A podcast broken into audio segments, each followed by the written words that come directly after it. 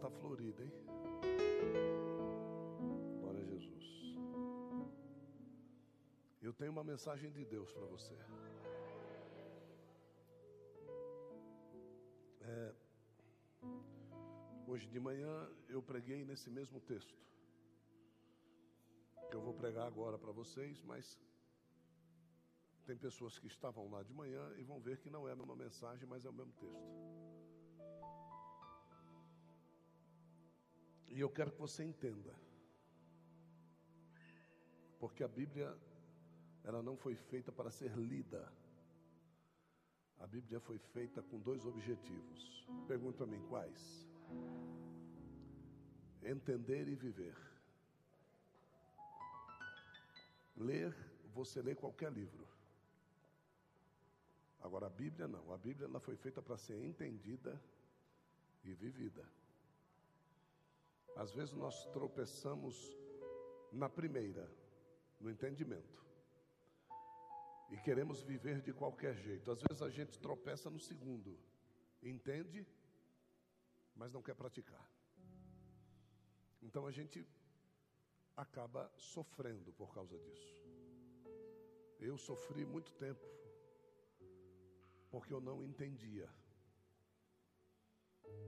Até que o Espírito de Deus falou comigo, falou assim: Você já viu o tamanho da inteligência que eu dei para você? Você já viu quantas coisas você desenvolveu para os homens? Você já viu os lugares onde você já chegou como homem? Você acha que se você aplicar essa mesma força, essa mesma intuição, essa mesma vontade para mim, eu não vou fazer algo semelhante a você? Com você e por você? É verdade. Então a partir daí eu comecei a buscar o, o entendimento, o conhecimento. E eu vou dizer algo a você: eu não me arrependo de nada. Eu não me arrependo um real de ter investido no conhecimento da palavra de Deus. Às vezes você pode achar que você sabe e que está bom para você. Mas eu posso dizer para você que aquilo que está bom para você pode não estar para Deus. Às vezes Deus tem muito mais para você. Mas você quer ficar aonde você está e nós limitamos a Deus. Não é? Nós limitamos. Então, quebra esse limite. Quebra esse limite, não, não permita que esse limite da vanglória. Não, isso, aqui para mim tá bom. Não. Não. Eu vou pregar uma mensagem hoje que você vai dizer: caramba, meu. Né? Como é que pode? Mas eu tenho certeza que você também pode. Eu conheço muitos dos que estão aqui e sei do teu potencial. Às vezes a tua fonte de limitação não está em você, está nas pessoas que estão do seu lado. Deus sabia do que ele podia exigir de Abraão. Enquanto ele ainda era Abrão, simplesmente. E Deus o chamou e ele foi. E Deus fez dele o que precisava fazer. Então Deus vai te chamar para vir hoje. Desprenda-se e venha. Deus vai fazer de você o que ele tem que fazer.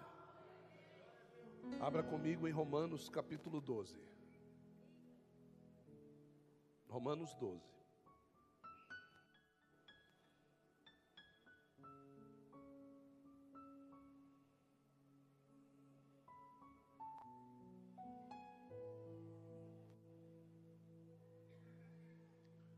Tantos quantos acharam, diga amém. Quero louvar a Deus pela tua vida, pela tua presença. Você que está nos visitando, você que está retornando. Cadê a Talita? Que eu não vi a Talita. Está ali atrás. Deus te abençoe, viu? E Luiz Carlos, está vivo ainda? Deus não matou aquele infeliz ainda não? Glória a Jesus. Jesus vai trazer ele também. Amém. Nossa, o senhor fala assim, irmão. Você não sabe o que eu falo, irmão. Você não tem ideia do que eu falo. Romanos 12. Assim rogo-vos, irmãos, pelas misericórdias de Deus, que no vosso culto racional apresenteis o vosso corpo em sacrifício vivo, em sacrifício santo e em sacrifício aceitável, não é a Deus, é diante de Deus em sacrifício vivo, em sacrifício santo e em sacrifício aceitável diante de Deus. Não vivam conforme os padrões deste mundo. Vou repetir: não vivam segundo os padrões deste mundo. A sua tradução pode estar: Não vos conformeis com as coisas do sistema mundano, ou então, não sede conformados com este mas transformai-vos por meio da renovação do vosso entendimento Agora vem uma condicional. Para quê? Ou seja, se não houver a renovação do entendimento, não há o restante do versículo. Se houver a renovação do entendimento, então é lícito que eu prossiga, para que experimenteis qual seja a boa, agradável e boa, agradável e perfeita. Vontade de quem? Vontade de quem? Ah, então não é a sua. É a de Deus. OK. Digo pois que pela graça que me é dada, Paulo dizendo, a qual está entre vós, diga glória a Deus, que não tenhais um alto conceito de vós mesmos, mas uma justa estima, conforme a medida da fé que Deus repartiu a cada um de vós. até aqui. Eu quero pedir para você dar uma linda salva de palma para Jesus. Isso. Glória a Deus.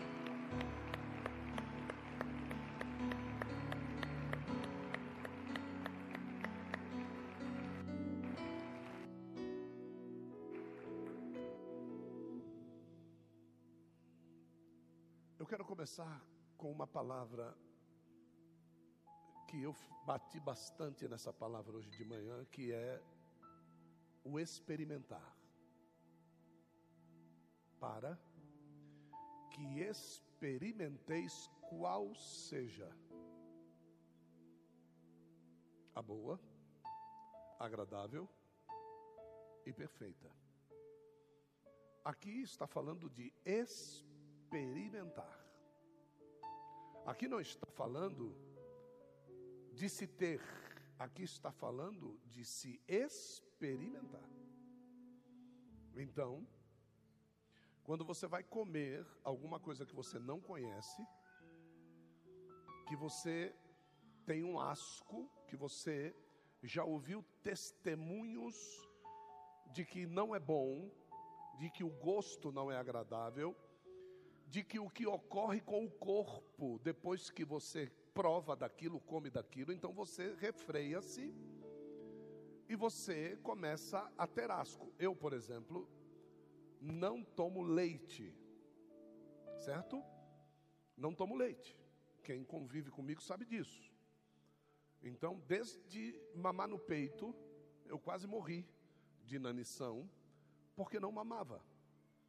Não porque não sabia mamar, mas é porque eu não gostava de leite.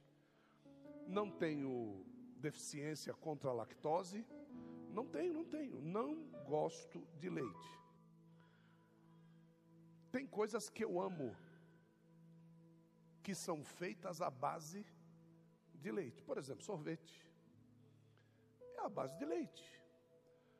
Mas se você colocar, é incrível, se você colocar um pote de sorvete e um copo de leite do lado, eu não consigo comer o sorvete. Então, é inexplicável? Não sei. Eu sei que é algo que alguém já disse para mim. Por que que você não experimenta? Certo? Experimente. Quem sabe você vai gostar. Aí um dia eu fui experimentar, irmão. Irmão. O coitado que me deu o copo de leite tomou um banho de leite. Porque foi botar na boca e cuspir para fora. Porque eu não gosto de leite. Mas aqui está falando de uma possibilidade. Repete comigo e diga assim: possibilidade. De nós experimentarmos. Deus não está dizendo que você vai ter, que você vai gostar. Ele está dizendo que depois da renovação da sua mente, não vai chegar. Primeiro você vai o quê? Experimentar. Por que experimentar? Porque a vontade de Deus, ela tem três fases muito claras, consecutivas e ligadas intimamente uma à outra. Então não dá para viver a terceira fase sem passar pela primeira, sem ser colocado na segunda e sem ser lançado na terceira. Não há como você viver a perfeita vontade de Deus sem que você tenha experimentado as duas fases anteriores, vivido e também ter sido transformado por elas. Pergunta-me assim: como? Porque a vontade de Deus é nos tornar semelhantes ao Filho de Deus. Então não há vontade de Deus, dois, plano B, três, plano C, não existe. A única vontade suprema, soberana de Deus é nos tornar igual a Cristo. Amém. E quanto mais cedo você entender isso, mais cedo você vai mudar de fase. E mais cedo você vai provar daquilo que Deus já preparou para cada um de nós. Então, quando o apóstolo Paulo diz que nós devemos prestar um culto racional, esse culto racional, ele é prestado desde antes da fundação do mundo. Este culto racional, ele já era prestado pelos anjos no céu quando os anjos, fazendo o seu trabalho para Deus, o adoravam e louvavam o seu nome. Então, não é nada demais, não é uma invenção besta, não. O culto racional é algo que deve ser efetivamente entendido para ser vivido e oferecido. Como é que funciona esse negócio de culto? Ia tudo muito bem. Repete comigo assim, diga assim: ia tudo muito bem. É isso. Até o momento que o homem decidiu deixar de fazer memória e passar a confiar quando Deus disse somente faça em memória. Então, quando nós falamos de oferecimento, de sacrifício, era tudo em memória do cordeiro que havia sido imolado antes da fundação do do mundo. Então, um cordeiro foi imolado antes da fundação do mundo, e esse sacrifício foi perfeito, diga perfeito. Ótimo. Então, a partir dali, o homem deveria começar a prestar esse mesmo culto. Até o momento que o homem começou a colocar confiança no animal e não fazer mais memória daquilo que Deus já havia estipulado. E, o diabo, ele é eficaz demais em retirar princípios e implantar conceitos. Vou repetir, o diabo, ele é expert em retirar princípios que estão aqui escritos e que não vai dar para servir a Deus sem eles e colocar novos conceitos. E isso, claramente, grandes pregadores da palavra de Deus hoje estão deixando o rudimentar princípio e implantando novos conceitos. Grandes pregadores estão hoje fazendo esta besteira. E talvez não haja tempo deles se arrependerem por isso. Um exemplo, Benny Hinn, um dos grandes pregadores da teoria da prosperidade, se arrependeu a tempo e, e colocou para trás tudo aquilo que ele acreditava. Ele se arrependeu. Então, dentro dessa condição de sair do princípio e entrar no conceito, nós vemos claramente o que aconteceu quando Moisés sobe ao monte e ele desce do monte, tem um bezerro de ouro lá. E esse bezerro é um conceito implantado, certo? Então, esse conceito implantado foi retirado de um princípio. Qual era o princípio? Um cordeiro que havia sido imolado antes da fundação do mundo. Então, quando Deus pede para a gente oferecer animais, os animais, na antiga aliança, eram este princípio que deveria ser primiciado, ofertado, sacrificado, em consonância ao verdadeiro primeiro cordeiro imolado. Então Deus ele não mudou, é isso mesmo. Quando Deus quis retirar o animal, ele colocou o filho no lugar. E esse filho que ele colocou no lugar não é nada mais, nada menos do que a humanização daquele primeiro cordeiro que havia sido imolado antes da fundação do mundo. Então, quando o cordeiro agora é imolado, e de uma vez por todas é imolado, então não há como oferecer mais animais. E esses animais agora perdem esta virilidade de conceito. Então, é, perde a força do conceito. Por quê? Porque Cristo morreu no lugar de todos os animais. E o sangue dele é puro. E o dos animais se esvai na morte. Mas Cristo morreu e ressuscitou. Então, este cordeiro, que vive para todo o sempre, ele é efetivamente um princípio e que deve ser mantido. Agora entra o texto de Paulo. Quando vocês forem fazer o culto racional, que é tudo isso aqui que eu estou há cinco minutos falando com vocês, quando vocês forem fazer o culto racional, vocês não podem matar a Cristo. Por quê? Repita comigo e diga assim: Ele vive eternamente. Pronto, então não dá para mim pegar Cristo e imolar. Mas eu preciso prestar um culto racional que os anjos prestaram, que Caim prestou e Deus não recebeu, que Abel prestou e Deus recebeu, e que depois todos os homens foram prestando até chegar a Cristo. E quando chegou a Cristo, todos este sangue que clamava sem efeito é substituído pelo sangue de Jesus e que através desse sangue Deus resolveu perdoar o pecado de toda a humanidade. Pronto. Então agora, como é que eu faço para prestar culto? Porque vocês estão aqui hoje num culto. Então, como é que eu faço para prestar culto? Se fosse naquela época, Bispa Rita, cada um de nós deveria estar com um animalzinho aqui.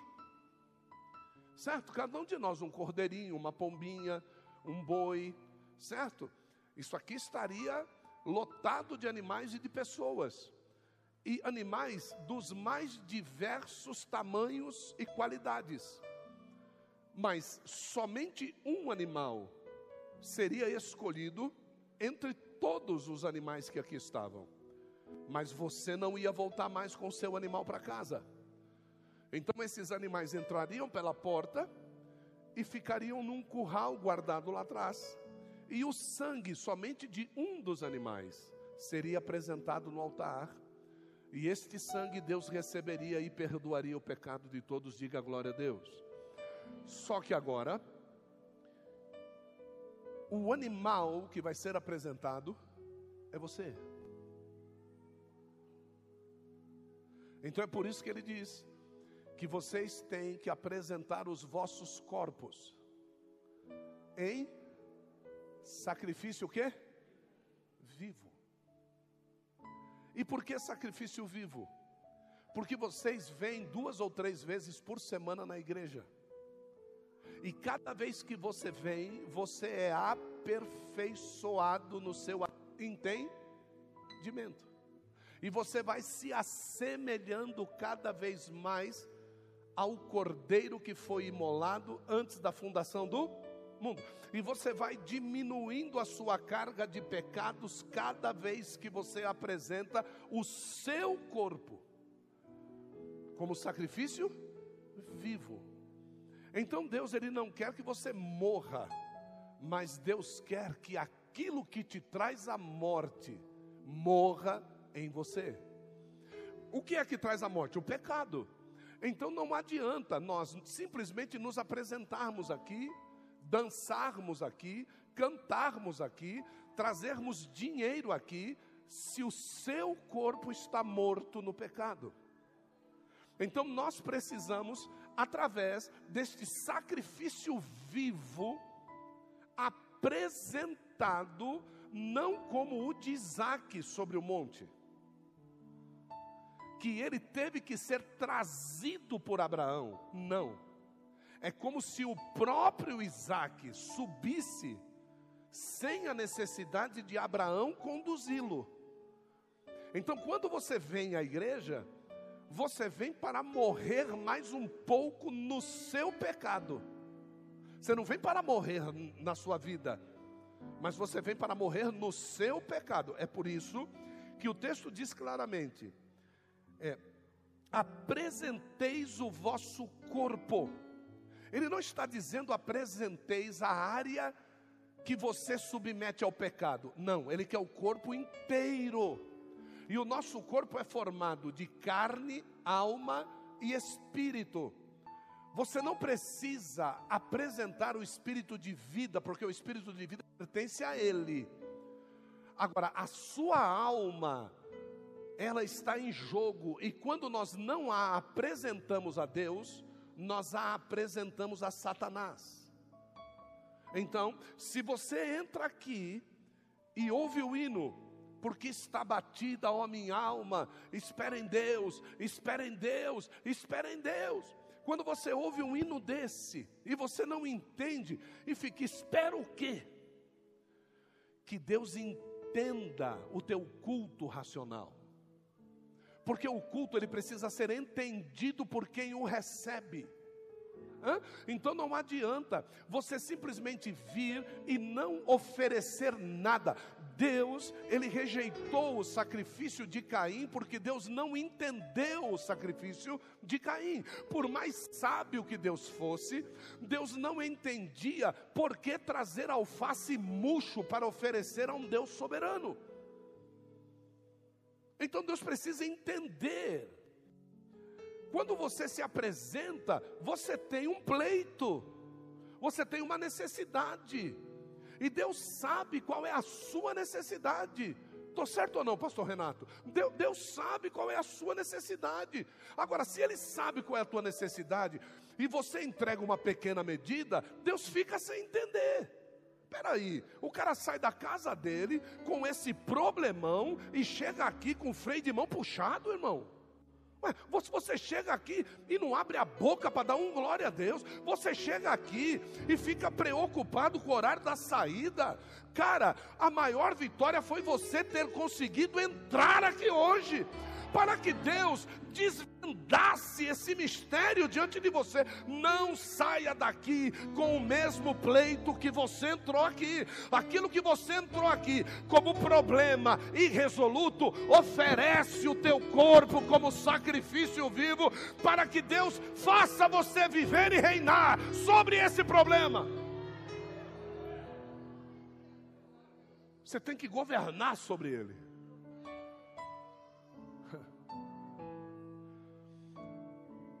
Repete comigo e diga assim: boa, agradável e perfeita.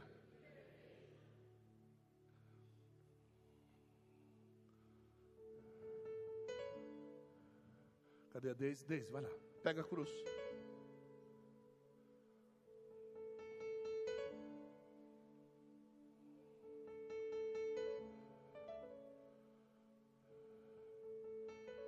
Isso, fica aí, fica aí, fica aí.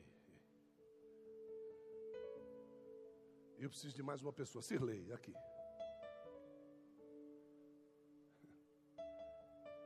Tá bonitão hoje. Vai lá. Isso, fica aí. A vontade de Deus, ela tem três fases. Quais são mesmo? Boa, agradável e perfeita. Você percebeu que alguns de vocês depois da boa, tem a vontade de falar o quê?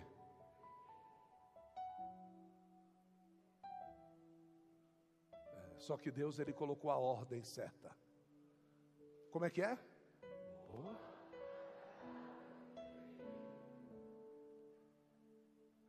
Aí Deus chega para Moisés e diz assim: Constrói para mim um tabernáculo. E coloca nesse tabernáculo as três fases da minha vontade. Quais são as fases?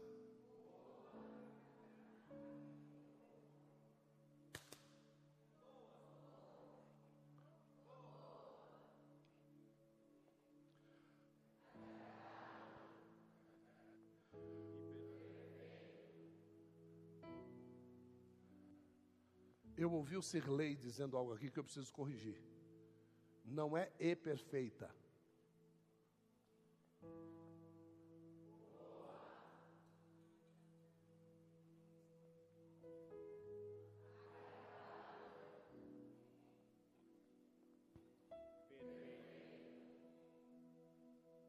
O E soma aquela com essa.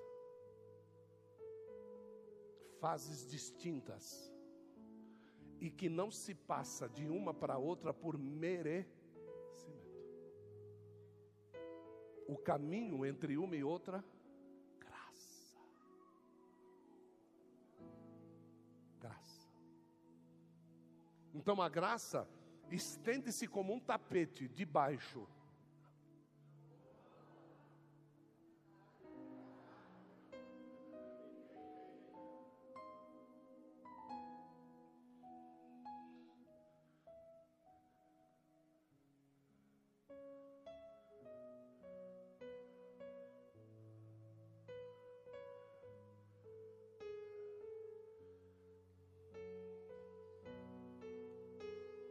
trazer um cordeiro não é perfeito, é somente bom.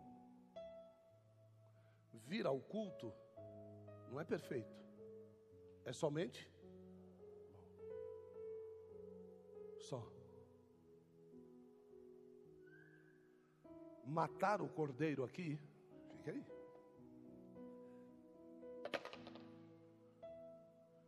Não é o suficiente. É somente. Agora, passar daqui para cá.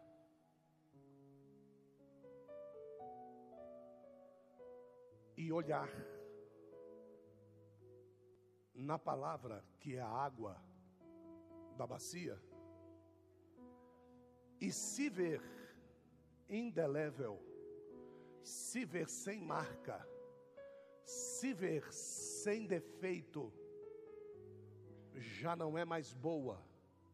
Agora é o quê?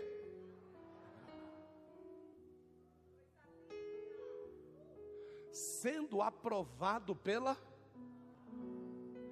entrar no Santo dos Santos, na presença de Deus,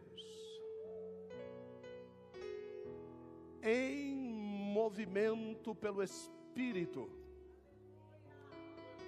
e comungar com Ele dentro do lugar santíssimo, cuja luz não é a luz mais de holofotes, mas agora é a luz da glória. Essa é a vontade de Deus. Então, quando eu entro no tabernáculo, eu não poderia entrar porque Deus havia colocado pessoas para me representar nesse lugar. Então, meu sacrifício era trazido e um representante conduzia o sacrifício pelas três fases da vontade de Deus. Só que agora, Deus nos chama de seu tabernáculo. Então, através de nós, Deus coloca em nós o Espírito Santo para que ele possa tabernacular sobre a terra. Então agora, o sacrifício que era entregue sou eu.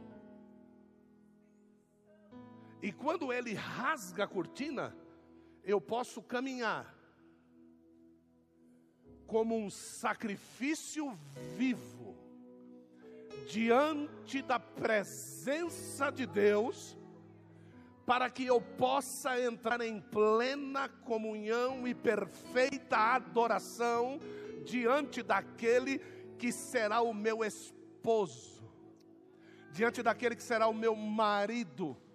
Então, este, este símbolo é um símbolo nada menor do que aquilo que ele espera quando você entra e passa pelo átrio, quando você entra e chega no lugar santo e quando a palavra dele fala do Santíssimo, o seu coração se abre para receber a plenitude da comunhão da palavra.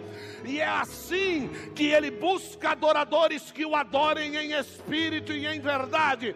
Ele não quer que você não goste e saia, não, ele quer que você sacrifique a tua alma, sacrifique a tua vontade, para que você possa através da palavra, entrar na presença dEle e receber a plenitude do abraço, a plenitude do carinho, a plenitude do amor. Isso é esta plenitude que Ele quer sentir com você sobre o altar.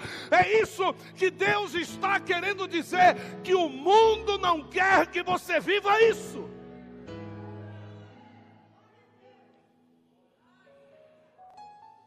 É isso. É isso.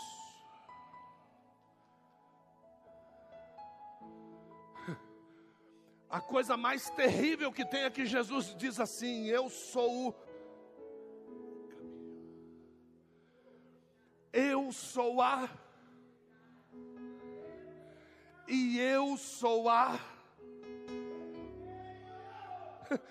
A plenitude da palavra a plenitude daquilo que Ele quer que eu viva, a plenitude daquilo que Ele quer que você viva. Saia desse marasmo de ficar trazendo sacrifício após sacrifício. É duro ir à igreja, é duro, é cansaço. Amanhã tenho que levantar cedo. É por isso que você não sai daqui. Aqui você fica reclamando da vida, aqui você fica parado, aqui você fica questionando. Simplesmente largue os questionamentos e caminha. Lá caminha caminha, caminha, seja livre, seja livre em nome de Jesus.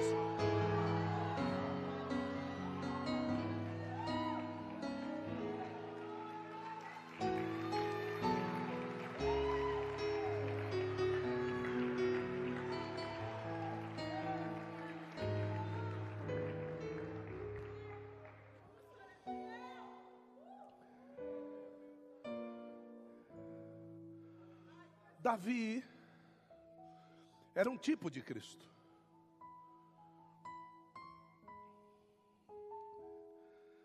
E a vida de Davi também passou pelas três fases: a boa, a agradável e a perfeita. A boa vontade de Deus para Davi é quando ele é chamado para ser pajem de armas de Saul.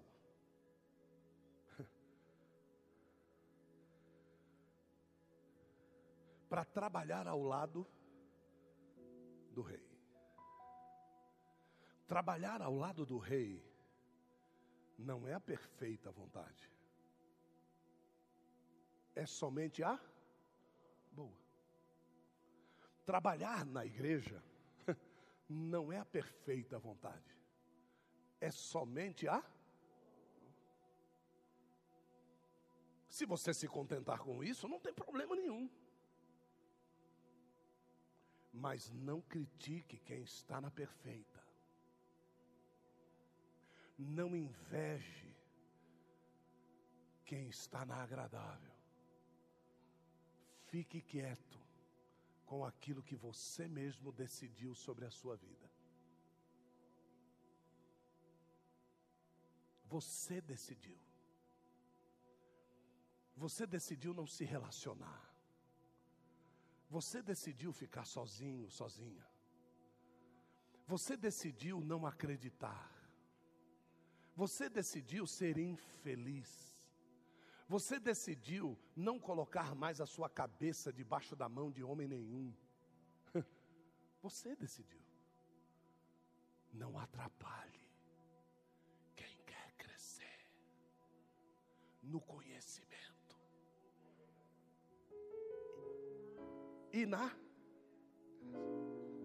Porque você há de convir comigo de que quem bate na porta pelo lado de fora é porque quer ver quem está do lado de dentro, quer conversar com quem está do lado de dentro, ou quer entregar alguma coisa para quem está do lado de dentro. Aí Jesus ele chega e diz assim: batei, batei, e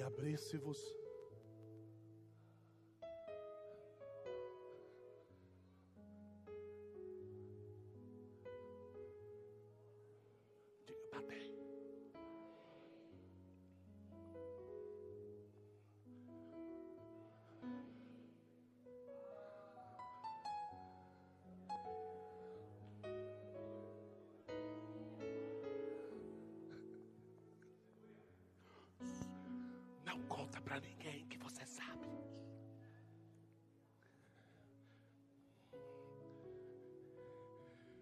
Pedir.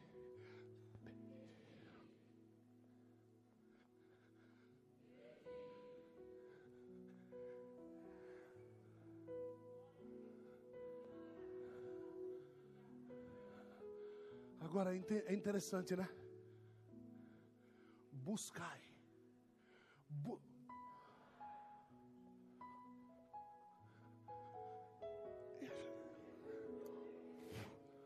É por isso que Deus busca. Deus não bate, Deus não pede, Deus somente busca. E quando a tua intenção bate com a dele, ó.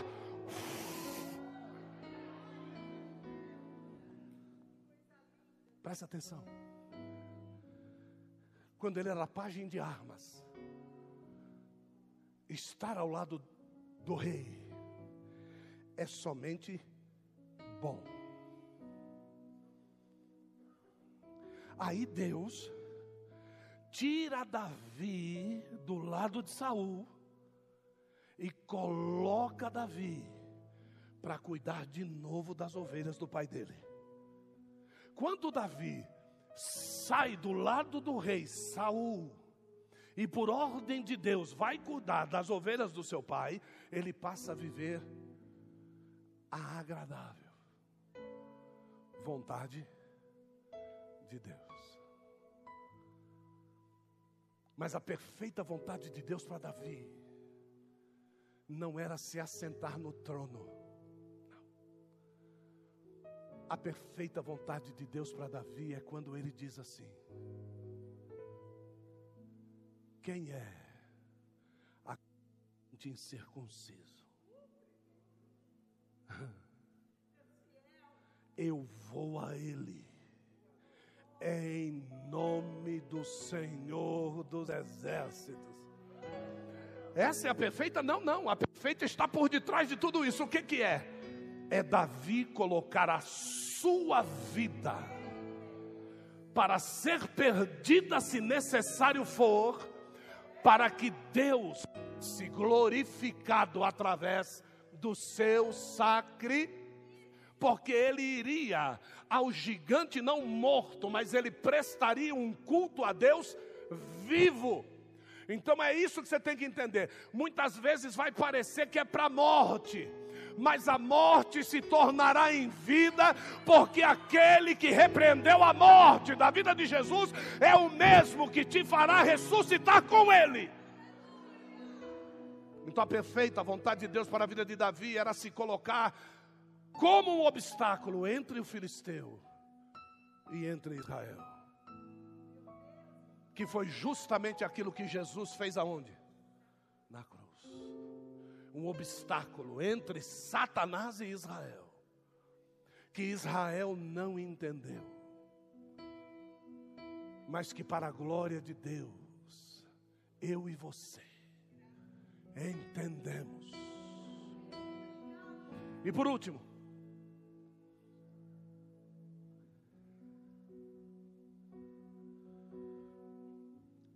Eu quero falar de chamado de unção. Existe a boa, a agradável e a jogar azeite sobre a cabeça do ungido não é a perfeita, é só a boa.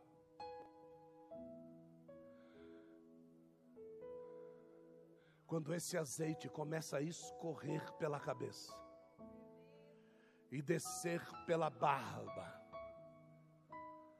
Não há como o azeite descer pela barba sem eu estar de pé. Tem muita gente que recebe a unção para ficar prostrado. Mas a verdadeira unção de Deus você recebe prostrado, mas Deus te coloca de pé. E quando ele te coloca de pé e o azeite corre pela cabeça e corre pela barba, você consegue olhar para os olhos de quem te ungiu. Essa agora é a agradável vontade. Mas depois este óleo, se você permanece de pé, ele continua correndo e vai até a orla dos vestidos, ungindo desde a cabeça até a planta do pé. Esta é a perfeita vontade de Deus é como óleo que cai sobre a cabeça de Arão e vai descendo pela barba e vai inundando e molhando até a orla dos vestidos. Se o sacerdote não tivesse perfeição, desde a mitra escrito santidade ao Senhor, até os sinos que tocavam na orla do seu vestido, se houvesse alguma incompatibilidade na santidade da apresentação desse homem, esse homem era fulminado na presença de Deus. Deus, ele quer um sacrifício vivo sim, mas ele não quer um sacrifício de ovelhas com perna quebrada, ele não quer um sacrifício de ovelhas com carrapicho, ele não quer um sacrifício de ovelhas loucas, não, ele quer um sacrifício de ovelhas que sejam cuidadas por um pastor que tem o seu cajado no conhecimento. Ah, o meu pastor, ele me consola, ele me protege, ele cuida de mim, ele me conduz a pastos verdejantes, a águas tranquilas.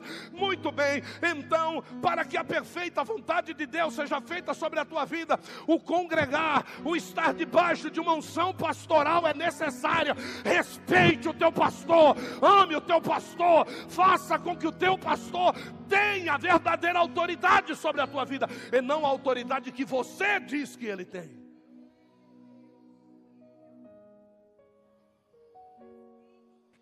Por isso que muitos de vocês vivem essa vida medíocre. Porque vocês acham que podem pastorear a sua própria vida. Deus não disse que levantaria pastores para apacentarem-se a si mesmos. Deus disse que levantaria pastores segundo ao coração dele para ti apacentar. Se você reconheceu isso e está aqui, viva então.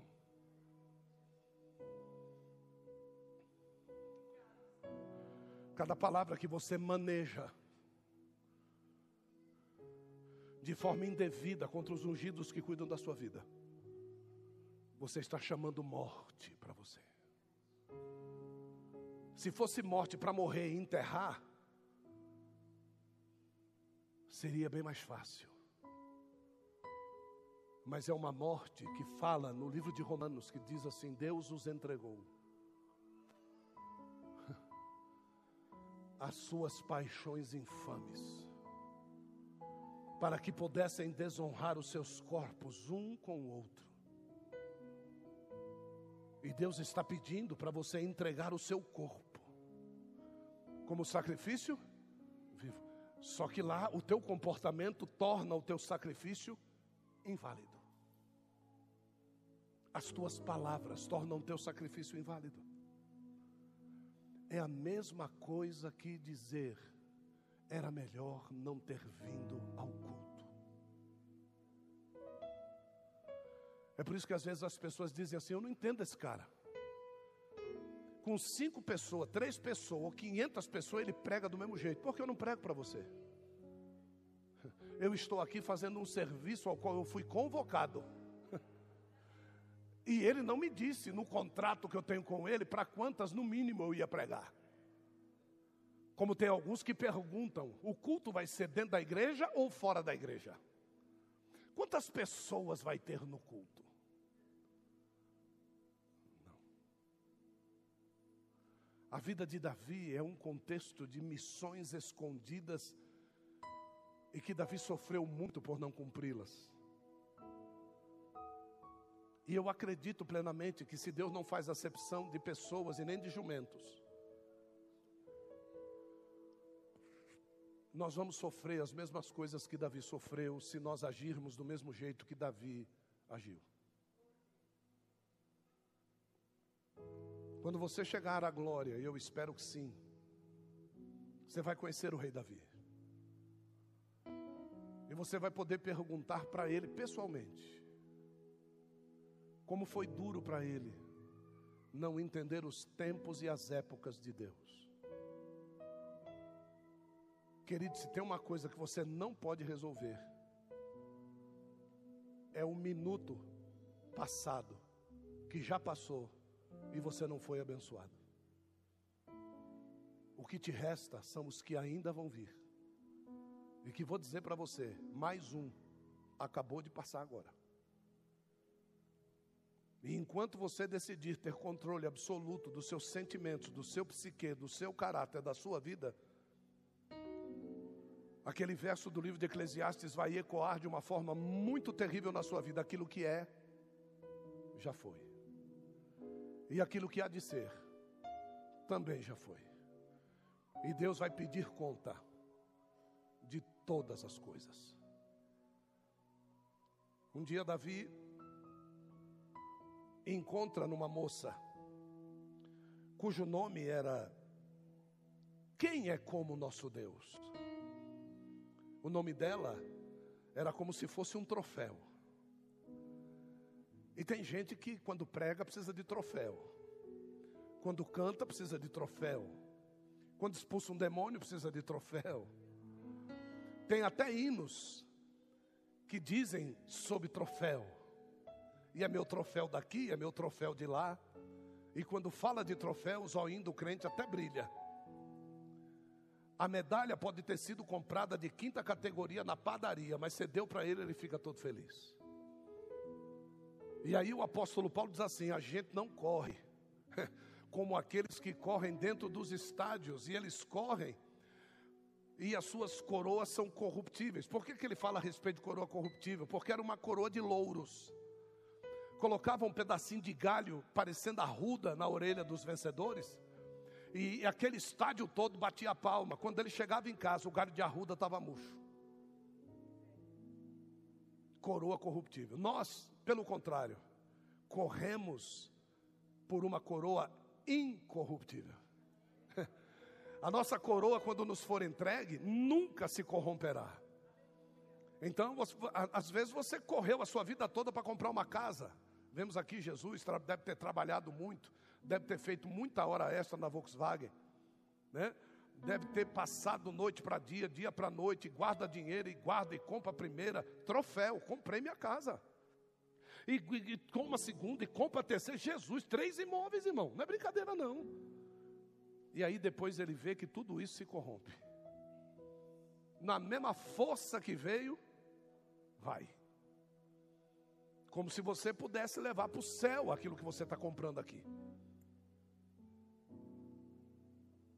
Então Davi, quando vai derrubar Golias, porque ele disse: Eu vou derrubar, eu vou cortar a cabeça dele, e eu vou trazer a cabeça dele aqui, ué. Ele não disse que iria cortar a cabeça dele com a própria espada de Golias, porque seria, né? Mas ele simplesmente disse: Eu vou cortar a cabeça dele. Só que Davi não tinha espada nenhuma com ele.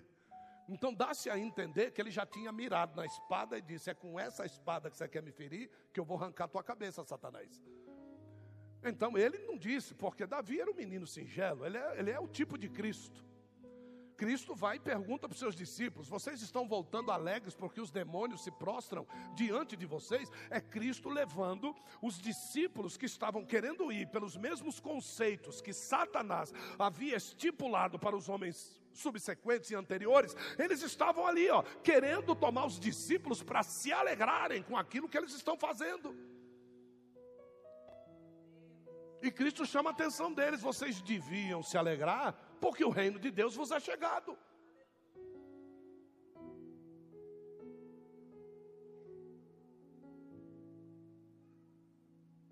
Então um soldado chega para Davi e diz assim: Rapaz, você vai lá, vou. Você sabe o que, que o patrão disse? O que foi? Que todos os impostos oh, da família de quem? Olha, de quem? Derrubar o Golias. Todos os impostos serão perdoados e não será mais cobrado nada de ninguém. Rapaz, sem pagar imposto, é. Isso é um troféu, é. E tem mais. E ainda tem mais. Tem. Olha, o rei falou que vai dar a filha mais nova dele para quem? Rapaz, ainda tem mulher na jogada? Tem. Quem é ela? O nome dela é Troféu. É mesmo, é. O nome dela é Mical. Mical, olha, Mical. Porque o nome de Mical quer dizer quem é como o nosso Deus? Eu vou derrubar esse gigante, rapaz. Eu quero esse troféu para mim. Derrubou o gigante. Nós vimos que derrubar o gigante e enfrentá-lo era a perfeita vontade de Deus no ato de se oferecer. Mas o ato de receber a remissão dos impostos e a filha como esposa não passava de boa vontade de Deus. Porque um dia Deus viu que não era bom para o homem estar. Então Mical chega como boa vontade de Deus. Mas a boa vontade de Deus não é o suficiente para levar Davi onde ele tinha que chegar. E às vezes a, a gente passa metade da nossa vida do lado de pessoas que até atrapalham a gente de crescer. A gente não consegue crescer, porque a gente está só do lado da boa vontade. A boa vontade é cumprimento de princípio, não há evolução. Mas um dia esse homem conhece uma mulher chamada Abigail. E o nome de Abigail é: O meu pai é peregrino. O que é que ela quis dizer? Eu sou filha do vento. O que é que ela quis dizer? Eu não me prendo em nada desse mundo. Quando Davi olha para Abigail, ele diz assim: A Mical que eu tenho não é a Abigail que eu estou vendo. Vou trazer Abigail para mim. Nabal morre, ele casa-se com Abigail, e agora Abigail começa a transmitir para Davi aquilo que ela havia feito em prol do seu primeiro casamento. Que indevida ela pede misericórdia por homem que já deveria ter morrido, sanguinário. Mas Davi vê nela algumas coisas que faltam no seu relacionamento. Ela precisa ensinar para ele algumas coisas. Às vezes, marido, Deus só colocou essa mulher do teu lado para te ensinar o que você não sabe.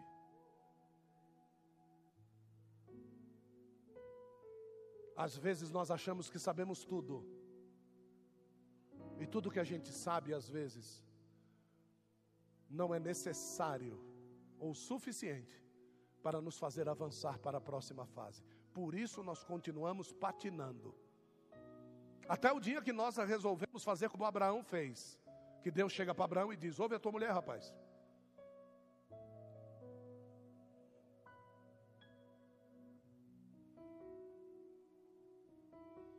Sabe qual é a grande dificuldade que eu tinha? Ouvir o testemunho da minha mulher. Porque se ela tivesse me contado o que eu era para ela, talvez eu pudesse reconhecer quem eu sou. Eles que estão do meu lado. Porque ouvir outras pessoas dizer que você é uma bênção é uma coisa. Ouça a sua mulher falar quem você é. Mas só ouça ela se ela for uma mulher de Deus. Se você reconhece em princípio que a tua mulher é uma mulher de Deus, usa ela como baliza. deixa ela guiar os passos. Ela é mulher de Deus, é mulher de oração, é. Deixa ela guiar. Se não é, está tu falando como uma louca. Estão lembrados? Mulher de quem? Isso. O homem sábio, mesmo que tenha os seus erros, tem que colocar a mulher sem sabedoria no seu devido lugar. Você está falando como uma louca. Não teria eu de glorificar a Deus, pois nu eu vi ao mundo, e nu eu tornarei. Então agora Davi passa da boa para a agradável. Só que isso, irmãos, leva tempo. E não um tempo que Deus decide, é um tempo que eu decido.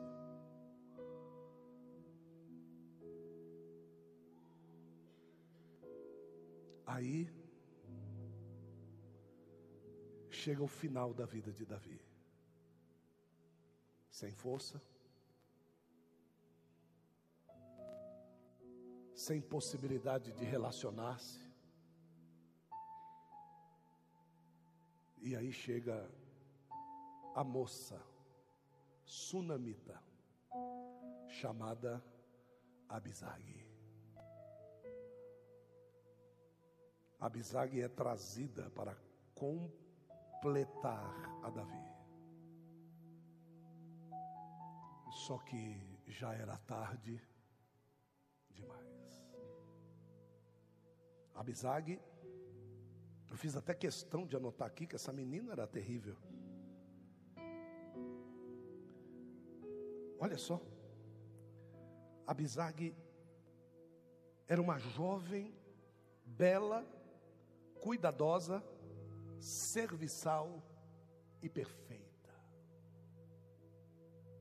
Abisag era a esposa que Deus havia preparado para Davi. Mas Davi gastou toda a sua força com o troféu. gastou toda a sua força com o complemento que ele dimensionou. Gastou toda a sua força ficando para descansar no dia da batalha e olhando pela janela com Betseba. Para quando chegar o momento de Abisag ser apresentada, Davi não ter mais força para corresponder. Você sabe por que é que Deus te renova cada manhã? Para que você não seja um Davi diante de Abisag. Aqui dentro Deus exige toda a tua vida. Aqui dentro Deus exige toda a tua força. Aqui dentro Deus exige todo teu entendimento. Para que você continue tendo renovo. Me lembrei dele. Anteontem ele estava na minha presença. O oferecimento gostoso ele fez para mim. Vou renová-lo agora de manhã porque à noite eu tenho um novo encontro marcado com Ele. E por isso nós somos renovados. Não para que você vá trabalhar e ganhar dinheiro, não é para que você à noite chegue e apresente o teu corpo como sacrifício vivo diante da presença dEle. É por isso que Ele te renova, é por isso que Ele te levanta, é por isso que Ele te cura, é por isso que Ele te restaura, é por isso que Ele te conduz. Não há outro motivo, não fique pensando que é porque nós merecemos, nós não merecemos nada, é porque a Ele deve ser dada toda a honra, toda a glória, todo o louvor, e por isso Ele nos renova renova.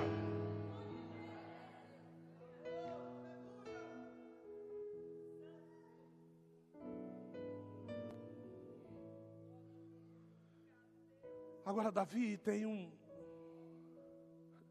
Pega uma moça, coloca em cima dele, nua, debaixo da coberta, o rei Davi nu na cama. Coloca uma moça linda, bela, perfeita, cheirosa, em cima dele e o corpo não se aquece. O corpo não se aquece mais. Quando a notícia chega no meio dos filhos indecentes de Davi, tem um infeliz chamado Adonias. E Adonias vai até Salomão, sabendo que Salomão seria o, o herdeiro do trono, e diz assim: pede para Betseba conversar com Davi porque Adonias tinha segundas intenções, e duro é aquele que tem segundas intenções com a noiva. Adonias chega para Salomão e diz para Betseba, intercede lá para ele dar a moça para mim casar com ela. Qual era a intenção dele? Dizer para todo mundo, olha lá, deram ela como esposa do meu pai, o meu pai morreu e agora ela é minha esposa, então eu sou o rei. Eu tenho bisague comigo. Eu sou o rei. Agora vamos transformar isso. Davi e Cristo. Abisag a noiva. Adonias Satanás. Davi é o rei que reinou em perfeitas condições de reinado, segundo o coração de Deus, tem uma esposa, mas não vai copular com ela.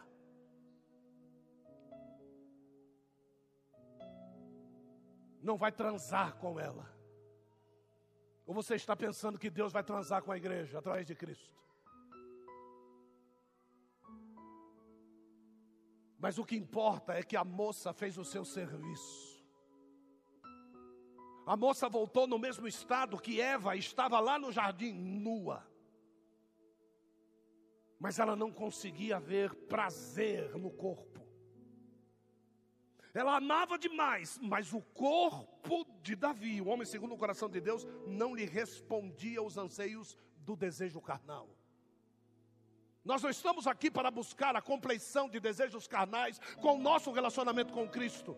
Quando você vier assim, você pode vir nu, você pode vir atraente, pode vir perfumado, pode vir bem vestido, pode vir de carro importado, mas quando você encostar com Cristo, frio ele será para com o teu sentimento.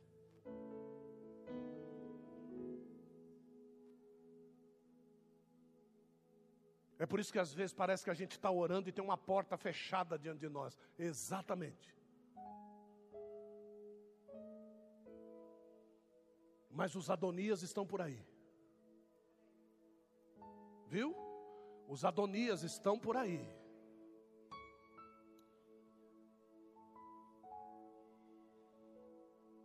Quando aquela moça se converteu, a Talita, um Adonias se apresentou para ela, tá lembrado? Quando eu encontrei essa moça apavorada, e ela disse que um pastor veio trazer uma revelação para ela de que precisava dormir com ela. Eu estou mentindo, Thalita?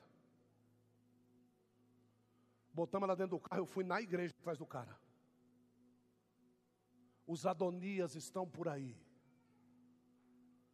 querendo utilizar o prazer de se relacionar com a igreja, querendo botar preço naquilo que eles fazem querendo os primeiros lugares de destaque naquilo que eles fazem. E o mundo vai entender isso e vai trocar o princípio por conceito. Você vai deixar de fazer para Deus e vai começar a fazer para você. Com a desculpa de que tudo o que você receber vai ser para Deus. Mentira, Adonias. A tua segunda intenção já foi anotada pelo céu a primazia de tudo isso que eu estou pregando aqui hoje, obrigado. A primazia de tudo isso que eu estou pregando aqui fecha-se no versículo dizendo assim: Não vivam conforme os padrões desse mundo. E eu dei um exemplo de um vaso de alta pressão, vou usar um botijão de gás. Esse botijão de gás é feito, por exemplo, de aço. Tem uma determinada quantidade de carbono na sua mistura. Quanto mais teor de carbono, mais quebradiço se torna, porém também mais duro se torna.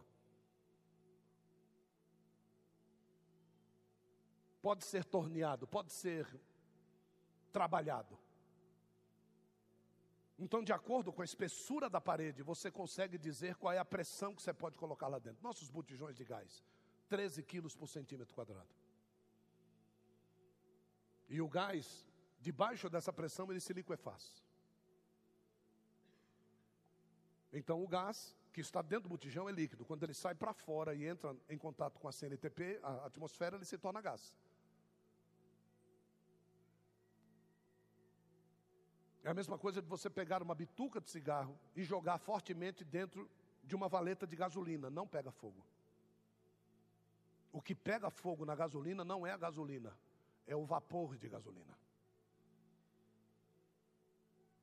Então nós temos lá um botijão de gás e eu preciso testar isso. Então, de 13 kgf por centímetro quadrado, quilograma força por centímetro quadrado, ele é testado com 50 vezes mais. Então você pega 50 vezes 12 ou 13, vai dar aproximadamente 70 quilos por centímetro quadrado ou 700 quilos por centímetro quadrado. Então quer dizer que esse botijão ele está preparado para 700 quilos por centímetro quadrado. Agora, por que é que um botijão explode se ele está dimensionado para 700 quilos e lá dentro só tem 13? Como é que pode? é porque o botijão vai se aquecer. E aquilo que é líquido se tornará vapor. E esses 13 quilos dar uma tonelada e meia dentro dele. Então ele não vai aguentar, porque ele está subdimensionado. Por que, que eu estou falando de padrão? Porque quando você tem um metro, esse metro tem um padrão. Tem metros que você já mediu que tem 99 centímetros. Não tem 100 centímetros. Porque estão fora do padrão. E o padrão está lá na Inglaterra. Dentro de um cofre maravilhoso. E toda empresa que vai fazer um metro precisa ir lá comprar a autorização do padrão. E ele então é padronizado conforme o padrão. O mundo tem os seus padrões, a igreja tem os seus princípios. Mas nós não temos padrão? Temos. Cristo é o nosso padrão, que foi moldado segundo os princípios. Então, quando Cristo veio se manifestar, ele tinha uma série de princípios que ele precisava cumprir para se tornar um padrão de Deus para mim e para você. Então, a condição primaz é: quais são os princípios? Não sei, não dá para ser padrão. Porque você não pode olhar para mim e dizer eu quero ser igual a ele, não vai dar. Porque para mim poder chegar como padrão de alguém, eu tive que ter transformações na minha formulação, que não são iguais à formulação que o Tom passou, que a Núbia passou, que o Bruno passou, que a Kátia passou, que a Adriana passou, que o Marcelo passou, não, que a Nayara passou. Então, cada um de nós vai ter que ter transformações interiores para que possamos atingir o estado de padrão, que a Bíblia Sagrada, perdão, chama de estatura do varão perfeito, padrão. Quando Paulo diz a Timóteo: seja exemplo entre os fiéis. E ele começa a dar princípios. Cuidado com essas velhas viúvas fofoqueiras, não fique na casa delas.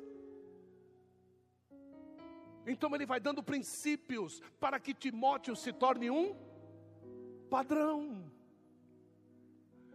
Então nós estamos aqui hoje te entregando fórmulas fantásticas para que você se torne um adorador.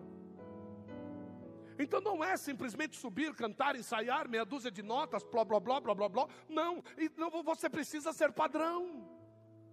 Não é padrão como se toca, mas é padrão como se vive. O tocar talvez seja boa, mas é necessário chegar na perfeita. A perfeita é quando você toca aquilo que é bom, sendo padrão. Então, quando você é um tecladista e a sua vida é uma vida padrão, aonde você anda, as notas que você vai tocar são notas padrão. Agora, quando você vive uma vida medíocre, a, a, a melodia pode ser linda, mas ela não passa do teto. Você precisa ter uma vida padrão. O que Deus está pedindo para a gente é: eu tenho um padrão. E depois que a gente vai atingindo a estatura, não há como ter diferença, porque todos vão atingir a estatura de varão perfeito. É o meu trabalho, através dos cinco ministérios, te levar até lá. Então, às vezes, eu, eu estava vendo uma sexóloga hoje, falando a respeito de conjunção de transa. E ela estava falando do órgão sexual masculino e do órgão sexual feminino. E no órgão sexual feminino existe 80 milhões de terminações nervosas. 80 milhões. O que, é que quer dizer isso? Sensível demais. Mas o grande problema é que o que se busca não é sensibilidade, o que se busca é gozo. Deus não fez coisas sensíveis para que o prazer prevalecesse. Deus faz coisas sensíveis para que a sensibilidade prevaleça.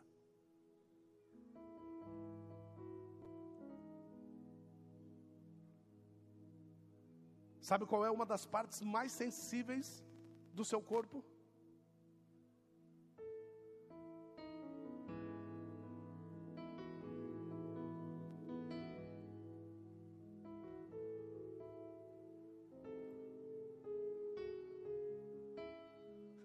Seu ouvido.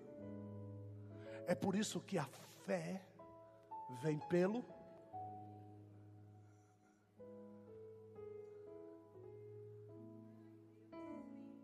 a sensibilidade. Não há como atingir o que Cristo foi se não tiver o quê? Sensibilidade.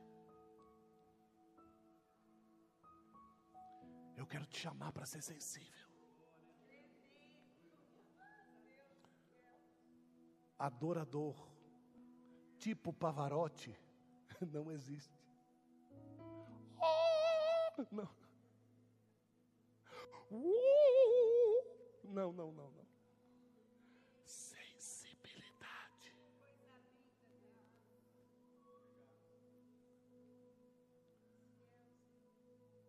Um homem sensível, ele faz com que você sinta e não ouça.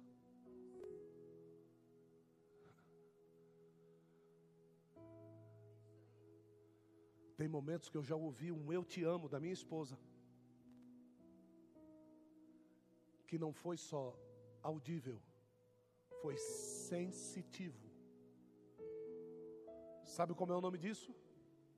Sacanagem. Não. Louvor. Perfeito louvor. Quando nós fazemos você sentir e não somente ouvir, a presença dele em você identifica o teu louvor.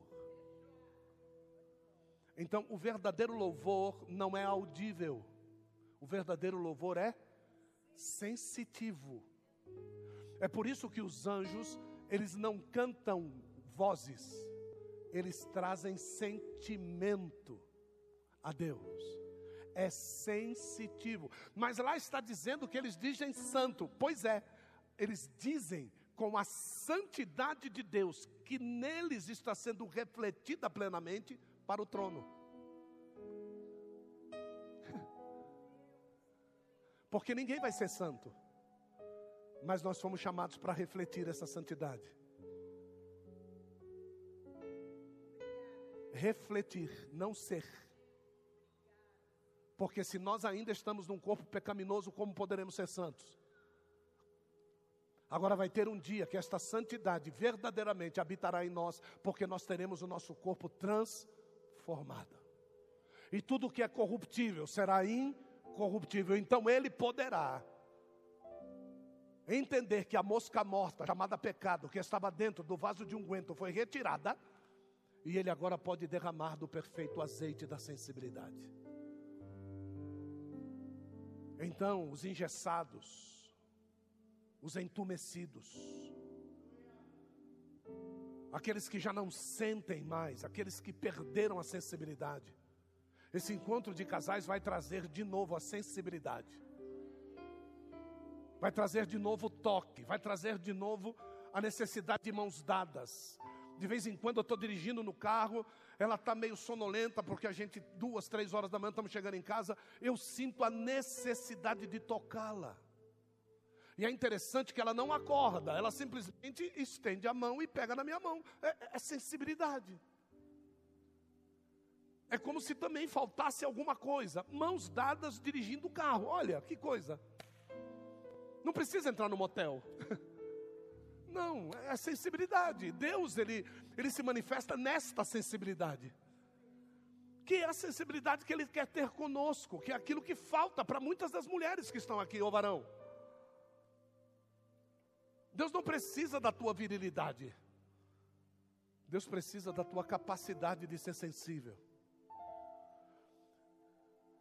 Mesmo você tendo as suas mãos calejadas, pelo seu trabalho, mesmo assim, a sua língua não tem calos. Você ainda pode falar com verdade. Você ainda pode sussurrar com verdade. Você ainda pode elogiar com verdade. Você ainda pode mostrar-se sensível. Você ainda pode falar manso. Você não precisa ser macho dentro de quatro paredes, você precisa ser sensível. Porque o leito de um casal de Deus não é cama de faquir. Você sabe o que é um faquir? É aquele cara que fica sentado em cima de pregos. O leito de um casal de Deus não é cama de faquir. Eu não preciso sentir, eu preciso transmitir. O leito sem mácula não é a cama sem pecado, é você sem pecado. É você fazendo não para o teu desejo, é você trazendo à memória o que você aprendeu nos anos de relacionamento e levando o teu parceiro, a tua parceira ao memorial. E lembrar o que Jesus disse: fazer isto em memória. Porque quando você deita numa cama e não busca o seu interesse, foi o que Jesus fez na cruz por mim e por você. Eu quero te trazer para essa sensibilidade hoje. Eu quero te trazer de novo para esta esperança esperança de sentir de novo, esperança de amar de novo, esperança de querer continuar investindo, mesmo tendo um troglodita do outro lado, não importa. Vem curar você primeiro. É, vem restabelecer o teu interior machucado primeiro. Porque triste é quando nós precisamos lembrar de outras, de outros, estando com um que não é nenhum daqueles na nossa frente. Deus quer te dar esta experiência. Então, se você se sente assim, eu quero te convidar para ver. Isso acontece em todas as áreas, não é só no sexo, é no ministério, é na igreja, é no trabalho, é, é relacionamento com filhos. Você precisa amar o seu filho de novo, beijando meu filho tem barba na cara. E quem falou que beijo tem princípio de que não pode ter barba? Filho é filho, amor de pai é amor de pai, amor de mãe é amor de mãe. Deus precisa restaurar isso de novo. Você não precisa de filmes pornográficos, você não precisa de televisões com séries quentes lá. Você não precisa de objetos, você não precisa de nada, você precisa somente fluir o que Deus já é dentro de você. Então é essa sensibilidade que eu estou convidando você para vir. Não, nosso casamento é perfeito. Que pena. Eu estou convidando cujos casamentos são imperfeitos. Quando a gente briga, quando a gente precisa de conserto, é essas pessoas que eu estou pedindo para voltar. Eu não consigo ver o lado da minha mulher, eu só quero ver o meu lado. Muitas vezes eu deixo ela falando sozinho, muitas vezes eu deixo o meu pastor falando.